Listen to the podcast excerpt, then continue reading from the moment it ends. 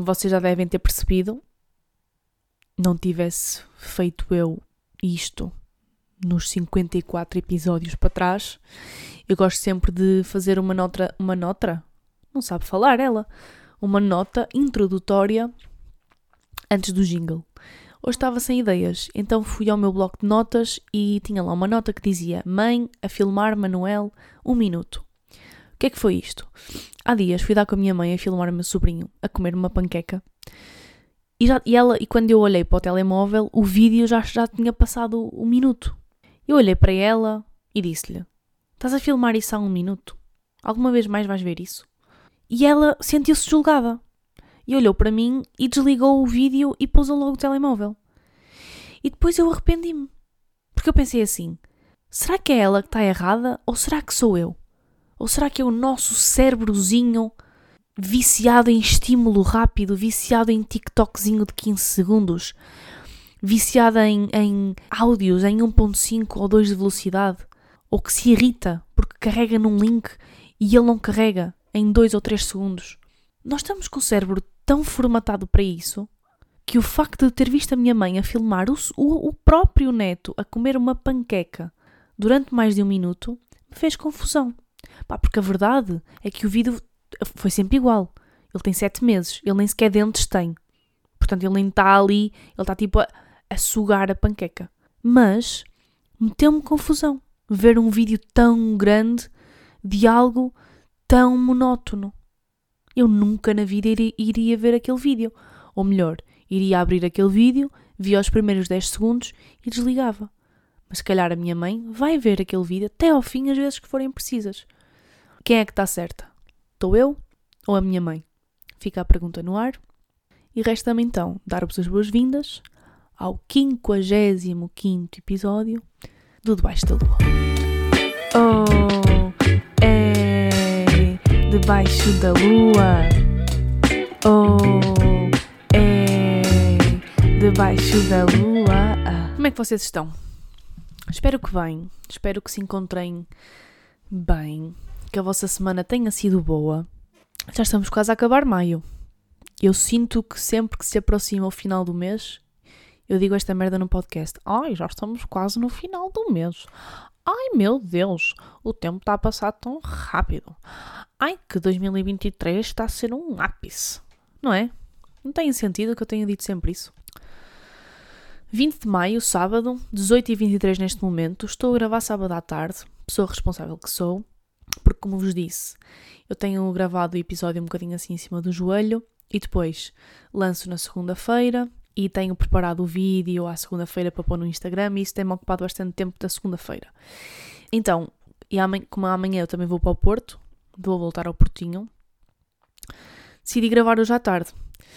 Um, está a gente em casa, eu não avisei ninguém que ia gravar o episódio e das duas uma. Ou as pessoas me ouvem e assumem à partida que eu estou a falar sozinha para um microfone. Isto é, que estou a gravar o podcast, ou então a qualquer momento alguém pode entrar aqui, mas vida real. Ou era agora, ou então eu não consigo gravar, e por isso cá estamos. Obrigada por estarem aqui mais uma semana. 55 episódio. Tenho aqui um. As coisas que eu tenho aqui hoje para falar vão ser. Uh... Olhem, vão ser. Uh... Vão ser coisas sobre a minha semana vai ser uma recente irritaçãozinha que eu tenho, que eu tenho andado a ter, que partilhei inclusivamente com alguns amigos meus, que tenho até aqui um texto a meio que comecei hoje a escrever para tentar desenvolver aqui este, esta pequena, pequena barra grande irritação que eu tenho tido e que se e que despertou por vários motivos, por vários contextos, por várias sei lá, por várias coisas. Já não é a primeira vez que eu sinto esta irritação, uh, mas pronto, voltou recentemente e quero partilhá-la com vocês. Mas antes disso, dizer-vos que a semana passada também fui para o Porto. Fui na terça-feira. Terça? Terça ou segunda? Segunda ou terça? Terça-feira, acho eu. Porque tive trabalho na quarta. E nesse dia tive com as minhas amigas em casa de uma amiga. Tivemos a jantar e foi assim um jantar de amigas que nós já não tínhamos há muito tempo. Para já não estávamos uh, as quatro juntas há algum tempo, porque trabalho, indisponibilidade, eu, eu não estou sempre no Porto. Então foi assim, um jantar que nós nos conseguimos juntar às quatro em casa, porque nós já tínhamos tido alguns destes momentos, mas era sempre em contexto de aniversário ou num, num restaurante, ou, e, e já não estávamos há muito tempo numa casa, tipo, a fazer serão, tipo, pijama party. Então, imaginem, quando comecei, e eu, eu propus-me a fazer o jantar, então, tipo, eu estava a jantar, depois, entretanto, chegaram, estava a fazer o jantar, entretanto, chegamos todas, estávamos todas juntas, até que uma, uma de nós diz: Olhem, aconteceu isto, isto e isto, e nós, let's go! Vai começar a noite das confissões. Opa, e a partir daí atualizamos-nos. Estão a ver? Tipo, fizemos uma atualização ao sistema de todas as coisas que estavam a acontecer na nossa vida. E quando nós estamos neste mood, apetece-nos sempre sacar as, nossas, as cartinhas do nosso jogo. E nós, eh, antigamente, jogávamos muito o jogo do We Are Not Really Strangers, mas desta vez, pela primeira vez, jogamos o meu jogo. Abrimos o jogo, jogamos o meu joguito e para quem me está a perguntar várias vezes no Instagram como é que podem comprar o meu jogo, ele está esgotado. Meus amores, o meu jogo está esgotado. A primeira edição que eu fiz foi uma, foi uma edição quase teste, digamos assim, mas há coisas que precisam de ser melhoradas e eu ainda não consegui reunir todas as condições para fazer as melhorias que eu quero no jogo e para entregar a qualidade que eu quero. Por isso, uma certeza eu tenho é que o jogo vai voltar a estar disponível quando eu não consigo responder. Mas uma coisa que continua disponível é o meu livro. Quem me ouve pode comprar o meu livro. É só ir ao link que está na bio do meu Instagram, preencher o formulário e depois sou eu própria que envio o livro para a vossa casa. Ok? Pronto. Tirando isto, vou voltar então ao tema do episódio. Como eu disse, joguei o jogo com as minhas amigas e são sempre momentos em que nós abrimos o jogo e vomitamos tudo aquilo que se tem, que se tem passado na, na nossa vida. E uma das coisas, uma das, uma das cartas que saiu foi. Uh, nós primeiro jogamos a, a categoria da amizade e depois de termos praticamente uh, jogado todas as cartas da categoria, da categoria da amizade, fomos à categoria de, de desconhecidos, de, de, primeiro encontro, de estranhos, que são perguntas mais que já não servem tanto para nós porque nós já temos uma relação mais aprofundada, mais de amizade. Então fizemos aquilo tipo perguntas flash. A primeira coisa que nos viesse à cabeça, respondíamos. E uma das perguntas que saiu foi: O que é que te tira do sério? E uma das minhas amigas respondeu: A falta de noção de privilégio. E eu: Ora, aí está. Foste mesmo tocar numa das minhas mais recentes irritações que eu quero partilhar hoje com vocês, que é a falta de noção de privilégio que muita gente neste mundo tem. E de eu andar extremamente cansada e irritada com o mundo capitalista e com o mundo da autoajuda cega e que a Salomé, do podcast Ouro sobre Azul, desenvolveu e estruturou de uma forma que eu não, que eu não vou ser capaz e que eu também não seria capaz de o fazer. E é basicamente ela, ela partilhou esta, esta noção de que a autoajuda, quando se torna obsessiva e cega, digamos assim, sobrepõe a entreajuda. E eu sou 100%, eu estou 100% de acordo com a Salomé quando ela diz isto.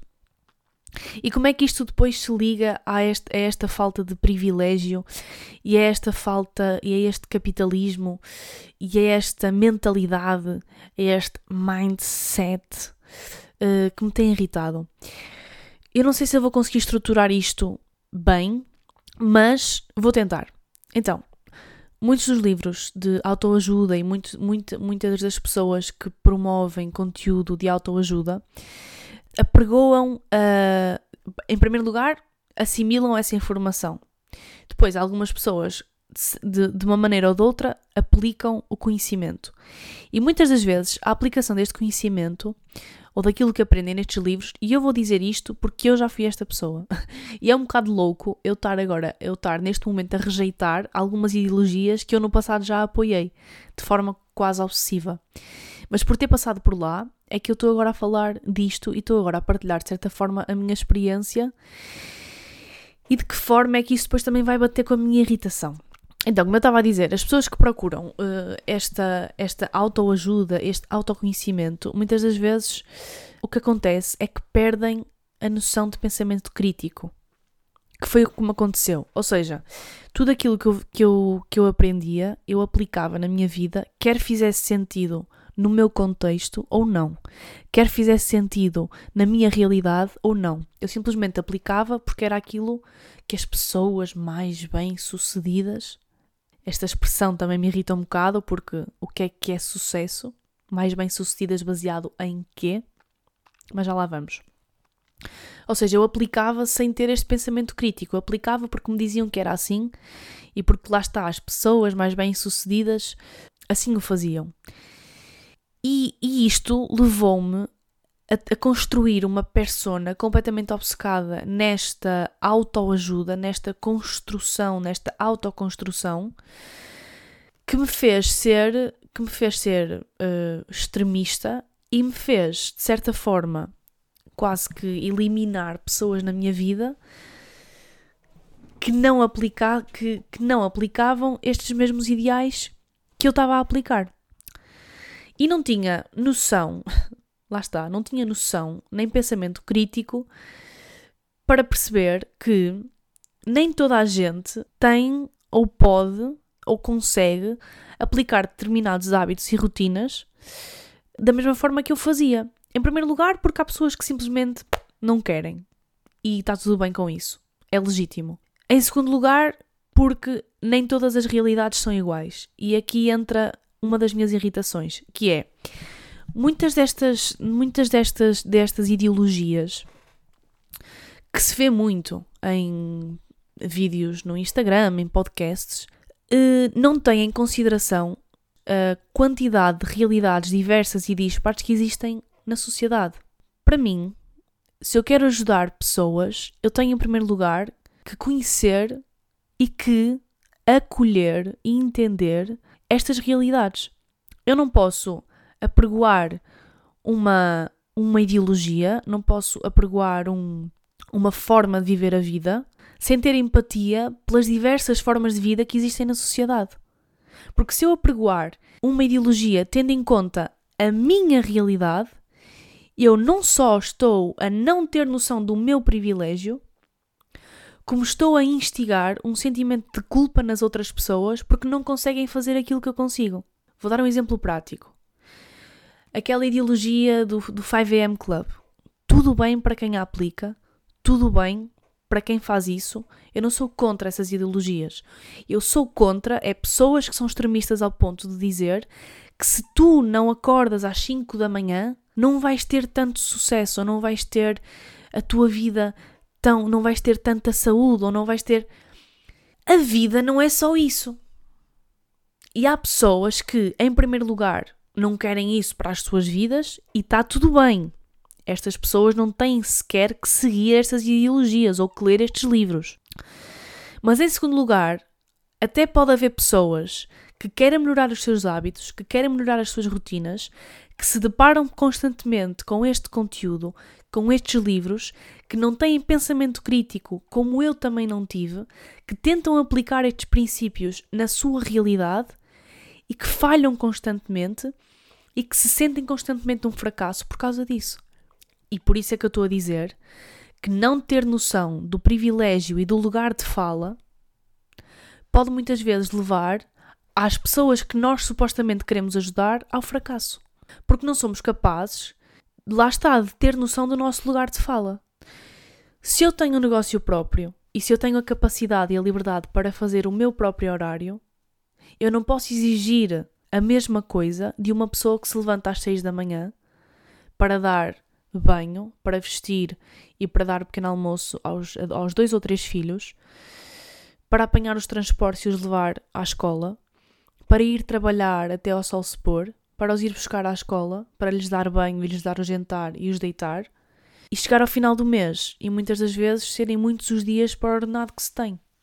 Se nós queremos ajudar estas pessoas, temos que ter empatia pela sua realidade.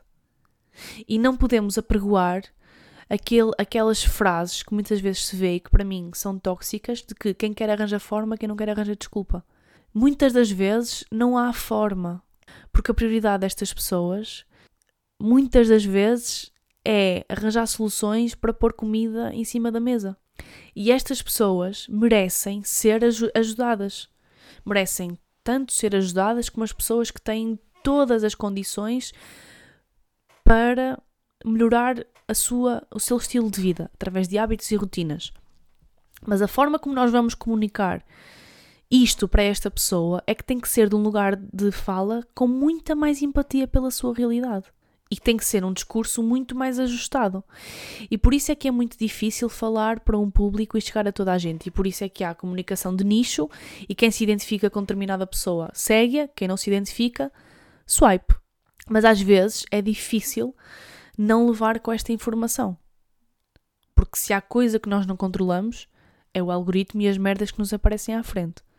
Por mais que nós tentemos, é difícil de controlar. E por isso é que eu é que me irrita esta falta de noção e de privilégio, porque nesta vontade de ajudar as pessoas e de ajudar cada vez mais pessoas, muitas das vezes só estamos a conduzir ao fracasso. Porque não temos noção do nosso privilégio, do nosso privilégio de ter um horário livre ou do nosso privilégio uh, financeiro. E agora, há muitas pessoas que vão dizer assim: mas se tu tens liberdade financeira, se tens liberdade de tempo, é, é porque a construíste, tens mérito. Não, nem é tanto isto, é. Se, agora, se calhar vocês dizem: ah, mas essas pessoas. Essas pessoas têm liberdade financeira e têm liberdade de, de tempo ou o que quer que seja porque trabalharam para isso. E a vida é feita de escolhas. E há simplesmente pessoas que escolhem ser pobres, digamos assim, e há pessoas que escolhem não o ser. E aqui é que eu digo que não é bem assim. E aqui também há uma falta de noção de privilégio muito grande. Porque, para mim, eu já falei disto num episódio anterior, a meritocracia, a meritocracia não existe num mundo desigual. E eu dizer à boca cheia de que construí um negócio, que sou self-made e que não quero saber dos apoios do Estado e não quero saber das outras pessoas e não quero saber só quero saber de mim e do, e do, e do meu sucesso individual, é, em primeiro lugar, cagar na cabeça de quem me deu esse privilégio, cagar na cabeça, se calhar, dos meus pais que se esforçaram para me dar sempre acesso à educação, pública, pública ou privada, não interessa, que se esfolaram para me pôr a estar na faculdade, que se esfolaram para me dar casa e comida e saúde, e que se calhar foram pessoas que passaram exatamente por estas dificuldades que muitas das pessoas que hoje ouvem estes gurus falar passam. Muitas das pessoas que ouvem estes gurus falar são, se calhar, têm realidades iguais às, às mães e pais desses gurus que esses gurus um dia tiveram. E não lhes dar soluções é desrespeitá-las e também desrespeitar um passado, desrespeitar as pessoas que lhes deram esse privilégio. O que elas fazem com esse privilégio pode ser mérito, porque eu posso ser uma pessoa muito privilegiada e mesmo assim não fazer nada em prol da sociedade, não, não construir nada para mim ou não tornar este mundo melhor. E, e por isso é que eu digo que aquilo que fazemos com o nosso privilégio pode ser mérito. Agora, dizer que é uma escolha ter uma vida de merda ou não ter, aí é não, é, ter, é não ter noção do privilégio que se tem. Porque isto seria verdade se toda, se toda, a gente, eh, se toda a gente partisse do mesmo contexto socioeconómico. Como estamos num mundo em que há cada vez mais disparidade socioeconómica, não podemos dizer que toda a gente parte das mesmas condições e por isso a meritocracia neste sentido não existe. Mais coisas. Fui à terapia, como vos disse. E foram, foi uma hora e meia de consulta em que eu vi a minha vida, os meus, e os meus pensamentos e a minha última década, década a ser absolutamente estruturada. Por isso, em primeiro lugar, se vocês ainda não foram à terapia, vocês estão à espera do quê? Vão, arranjem um bom terapeuta e vão fazer terapia. A forma como a minha terapeuta me estruturou os pensamentos e me estruturou a vida, como eu vos disse, foi absolutamente libertadora. Nós demos continuidade à, à consulta anterior, que eu vos contei há dois episódios, em que falamos da minha infância, da questão de eu ter construído uma capa protetora para me proteger do, de ser o centro da atenção, de me proteger de ser atacada por, por simplesmente existir. E a certa altura ela disse-me que achava que eu vivia a minha vida em versões e que me era difícil, para mim, unificar estas diferentes versões. E eu concordei. Ou seja, imaginem, eu durante, durante os meus 20 anos já fiz muitas coisas em termos profissionais. E na minha cabeça eu organizo isso, eh, organizo-me precisamente dessa forma, em caixinhas.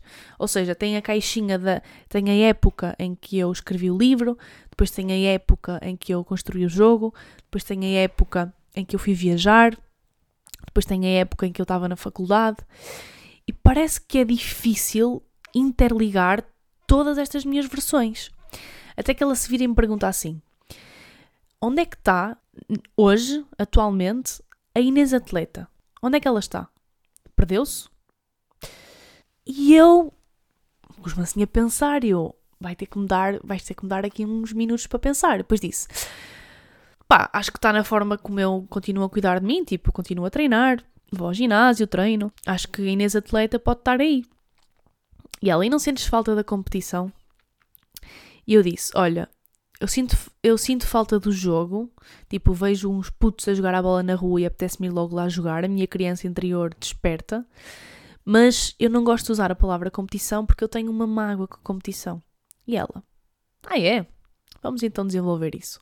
E depois eu expliquei-lhe que tinha que ver com, com o facto de eu, durante a minha infância, ter estado sempre, as pessoas terem estado sempre a competir comigo sem eu querer essa competição e que depois, mais tarde, em situações profissionais, já, já quando eu comecei a trabalhar, fui posta à prova nesta competição e rejeitei sempre esta competição. Ou seja, sempre que eu sou posta numa situação de competição, principalmente por resultados ou competição com outras pessoas, eu fecho-me, eu rejeito essa competição, porque eu quero ficar no meu canto, eu não quero dar nas vistas. Mas ao mesmo tempo é dicotómico, porque aquilo que eu faço Uh, e aquilo que me dá mesmo prazer fazer é expor-me, que é este podcast, que é ter escrito um livro sobre a minha vida. E eu, eu, eu estar a expor-me para ajudar muitas pessoas, uh, ou, ou, seja, eu, esta exposição vem desta minha vontade de dizer às, às outras pessoas que não estão sozinhas, de as ajudar, é dicotómica porque ao mesmo tempo eu estou a ser o centro das atenções neste sentido. e ela disse que. E ela disse uma coisa muito interessante que foi.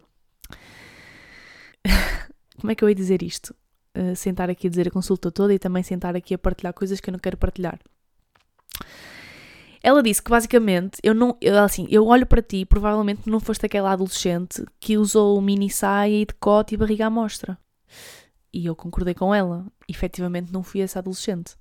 E ela disse que isso foi porque, como eu vivi a minha infância, lá está, a ter esta atenção, não precisei de recorrer a outras coisas para que as pessoas olhassem para mim, pelo contrário.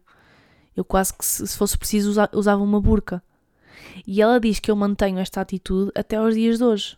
E ela incentivou-me, figurativamente, a de uma vez por todas, usar a mini, a mini saia e usar o decote e assumir, e assumir que em alguns momentos eu vou ser o centro das atenções, principalmente naquilo que eu faço e naquilo que eu sou boa. Porque se eu continuar a rejeitar este holofote, eu não vou resolver a minha cabeça e resolver aquilo que eu quero fazer e, e aquilo que eu quero trazer ao mundo. Porque eu disse-lhe mesmo isso. Eu disse: é, uma das coisas. Ah, porque depois ela perguntou-me: o que é que tu te vês, o que é que tu te vês a fazer? Estás a dizer que, que se calhar gostavas de ir para o Porto, não sei o o que é que te vês a fazer?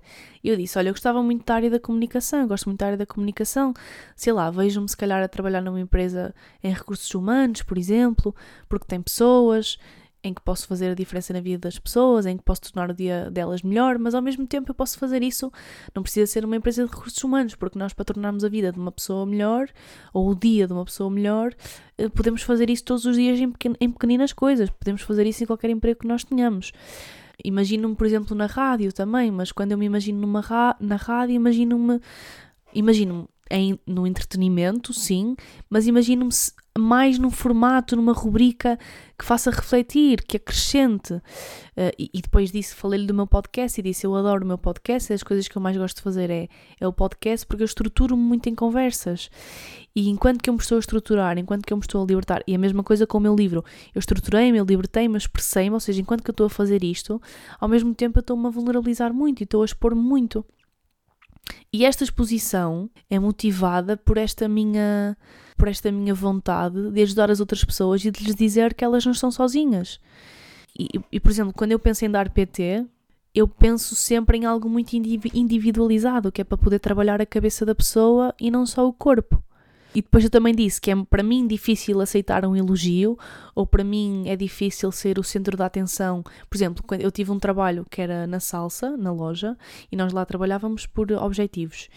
E, e para mim, tipo, quando me diziam tu foste a melhor da semana, mas podes ser a melhor do mês e vamos, let's go, tipo, para mim não me motivava a ganhar mais 50 ou 100 euros ao final do mês por ser a melhor porque eu automaticamente anulava-me, porque isso está, essa questão de ser a melhor está estava associado e continua a estar associado a esta crença de que vou ser atacada. Portanto, para mim não compensava ganhar mais 50 euros ao final do mês de prémio ou o que quer que seja, não compensava ganhar mais se isso significava ser atacada, mesmo que eu não fosse atacada. Atenção, eu não era atacada, eu tinha uma equipa incrível.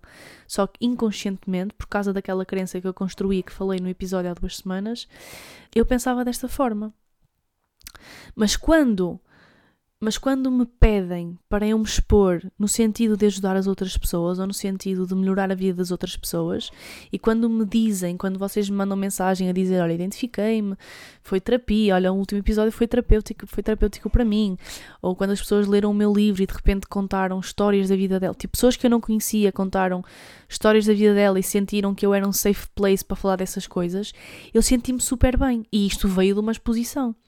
Mas se eu a vida toda fugi desta exposição e fugi desta, desta atenção, como é que eu, dicotomicamente, me sinto bem em ter esta exposição? Como é que eu, ao mesmo tempo, imagino-me encher um coliseu ou uma sala de espetáculos e fazer um podcast ao vivo?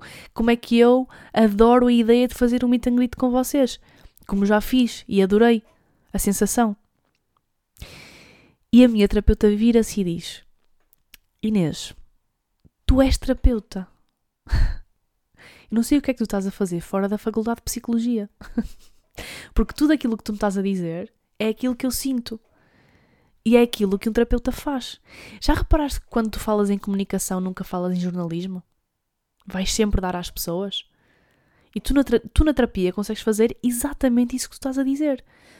Consegues comunicar, consegues conversar, consegues perder-te em conversas, consegues ser criativa, consegues tornar a vida das outras pessoas melhor. Tu és terapeuta.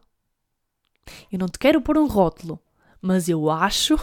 Ela assim, eu não te quero pôr um rótulo, mas eu acho que, que tu, davas, tu davas uma boa terapeuta. E eu, aquela merda bateu-me do género. Como assim? Eu sou terapeuta.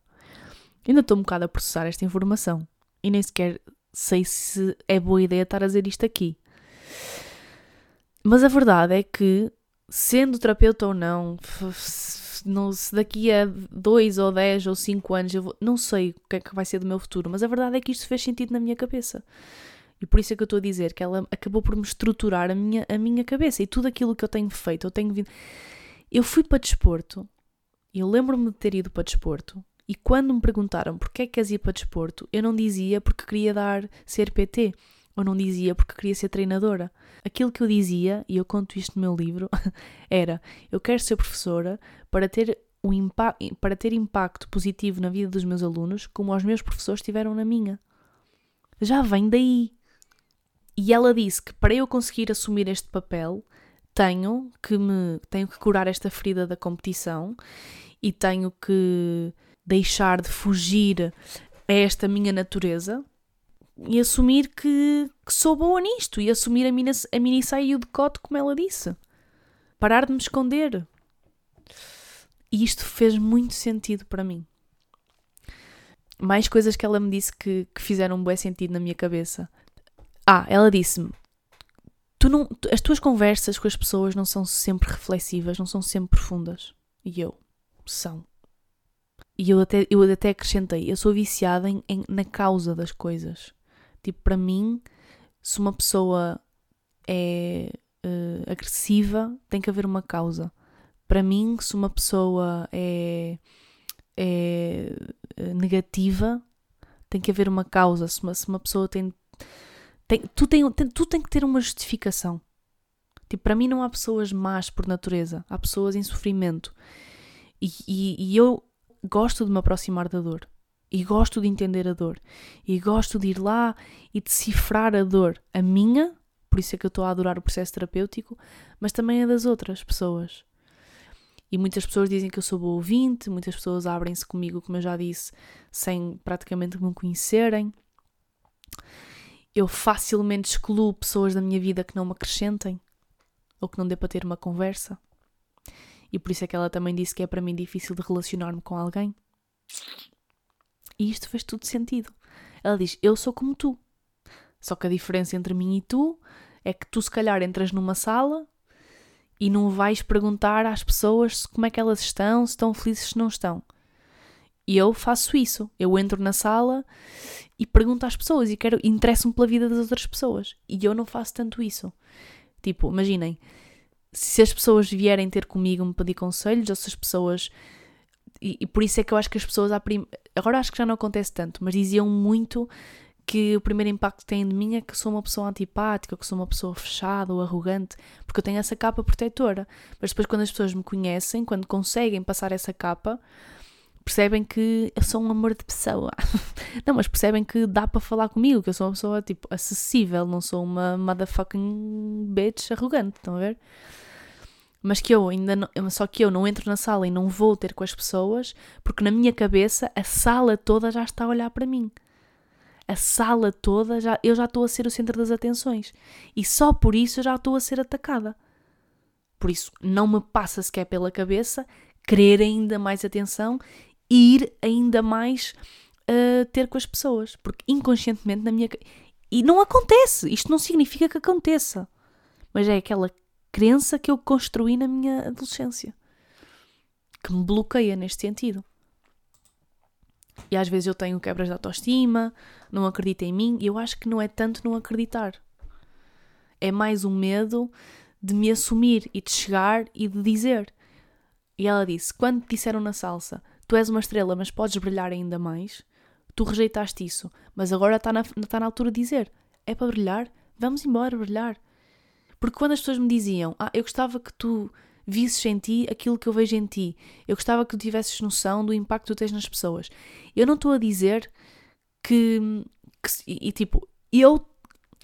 Ou seja, não quero parecer arrogante, mas eu, tendo em conta o feedback que às vezes me chega, eu consigo ter noção que este impacto acontece, com mais ou menos, seja ele maior ou menor. Percebem? Tipo, eu, eu consigo ler um texto meu e consigo, eu consigo perceber que há valor ali, ou que está bonito. Portanto, quando as pessoas me diziam isto, às vezes não fazia bem sentido na minha cabeça. Tipo, eu, na minha cabeça era, era assim, mas eu acho que eu vejo essas coisas. Portanto, não, e, e, eu pensava que era que, que, que isto era não acreditar em mim ou não ter confiança em mim, mas se calhar no fundo sou eu simplesmente a não querer assumir esse papel por ter medo de ser atacada. Pronto. E digo-vos uma coisa: eu já tentei fugir a este registro. Nas minhas ilustrações, nos meus textos, nos meus stories, naquilo, na forma como eu me expresso, eu já tentei fugir a este lado dramático e profundo. Já consegui, já tentei, mas não consigo. Vai sempre lá dar.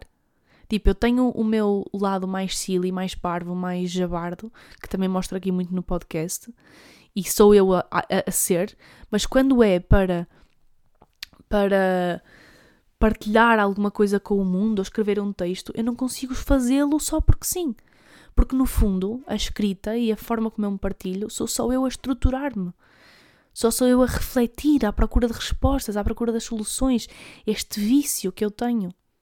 Porque é parte da minha natureza. E às vezes é cansativo.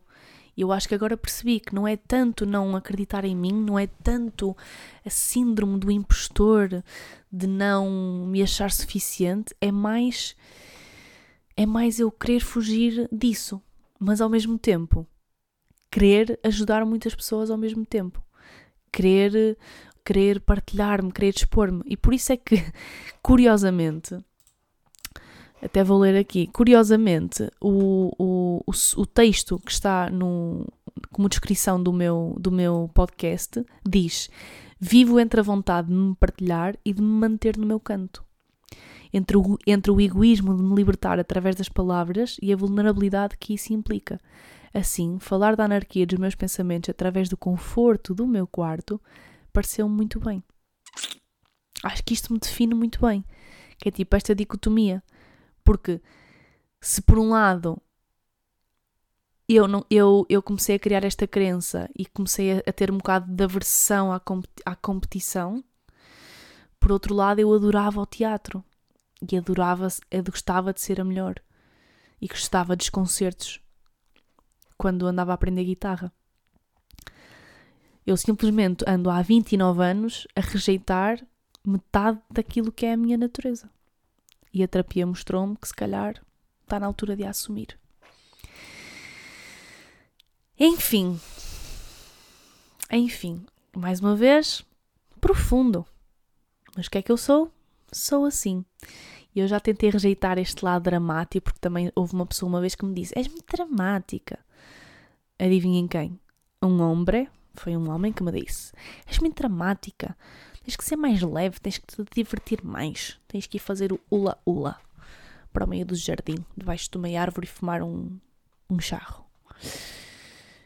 E eu pensei: why not?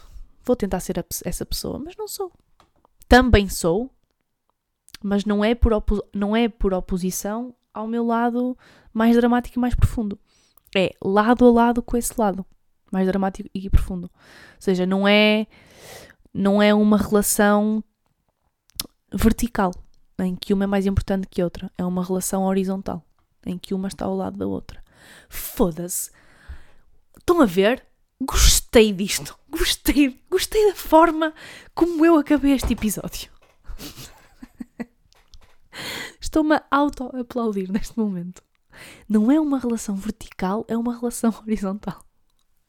Malta, é isto. Não me vou alongar mais. Espero que tenham uma boa semana. E, um, e pronto, é isto. Pá, esperem pelos próximos episódios. Obrigada por ouvirem. Uh, ah, tenho uma recomendação só rápida para fazer. Novo álbum do Mac, Mac DeMarco, acho que é assim que se diz. É um álbum que tem, até vos vou dizer, até vos vou dizer, até vos vou dizer, esperem um pouco que estou a procurar. Esperem um pouco. Uh, o álbum chama-se One Wayne G e tem. Fogo não aparece no. Oh, só aparece no. Só aparece no, no telemóvel. Não, está aqui. Tem 199 músicas. Isso é, basicamente são 9 horas e meia de música.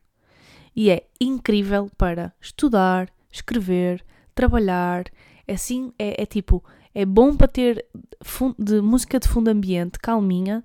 Se quiserem fugir àquelas playlists de lo-fi e de piano, que se calhar já estão um bocado em repeat na vossa, no vosso Spotify, ouçam este álbum. Mac, de, Mac, Mac DeMarco, acho que é assim que se diz. Mac ou Mac, Mac DeMarco. One Wayne G. Ouçam. Aconselho. Ok? É isso. Um beijinho muito grande. Uh, tenham uma boa semana. Obrigada por ouvirem. E uh, até à próxima segunda-feira.